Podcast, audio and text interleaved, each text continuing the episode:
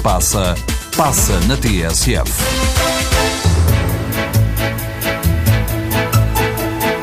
Na TSF, os negócios e as empresas que são notícia. Negócios e empresas, edição de Ana Maria Ramos.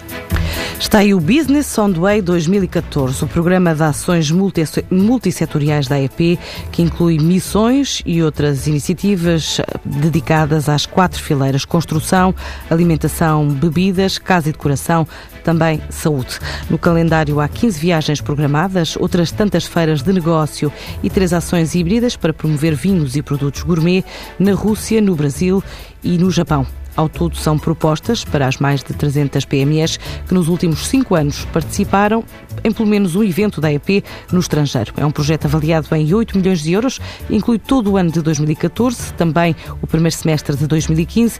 É explicado por Paulo Nunes de Almeida, o vice-presidente da EP. Vamos trabalhar com um horizonte temporal de três semestres, o que eh, altera um pouco a situação passada em que havia candidaturas anuais. Eh, no fundo, esta candidatura e este concurso têm a ver com o facto de ser previsivelmente eh, o último apoio do atual quadro comunitário de apoio.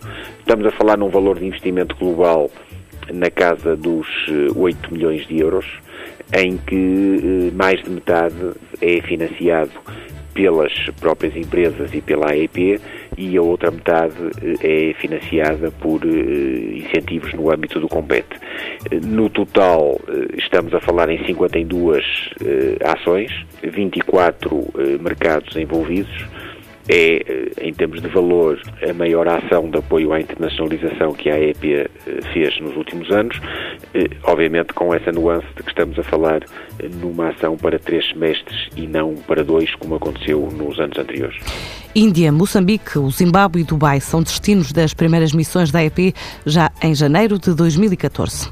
A JP Inspiring Knowledge reforça a distribuição para 2014. Em comunicado, a empresa adianta que vai continuar a investir no negócio da distribuição no nosso país e a aposta passa pelo alargamento do portfólio de marcas, o objetivo de continuar a fornecer as melhores soluções e serviços aos clientes e parceiros, também pelo investimento em ferramentas de gestão online que vão permitir à empresa otimizar processos e recursos.